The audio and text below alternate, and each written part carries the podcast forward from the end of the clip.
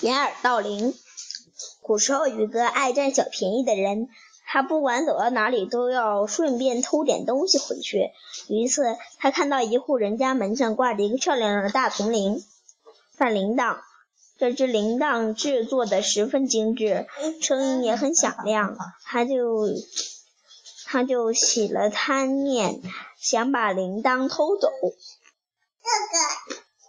可是他知道，只要用手一碰，这只铃铛就会叮铃叮铃铃的响起来。不能穿哥哥的鞋，穿你的。叮当响，就会被人发现。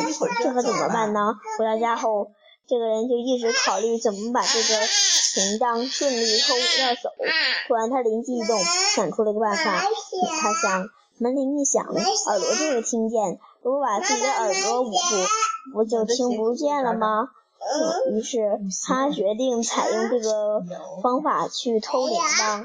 一天晚上，他蹑手蹑脚地来到那户那户家门前，一手捂住耳朵，伸手去摘铃铛。刚一碰到铃铛，铃铛就响起来。由于他捂住了自己的耳朵，根本就听不到铃声，结果被这家的主人当场抓住了。讲完了，再见。没钱。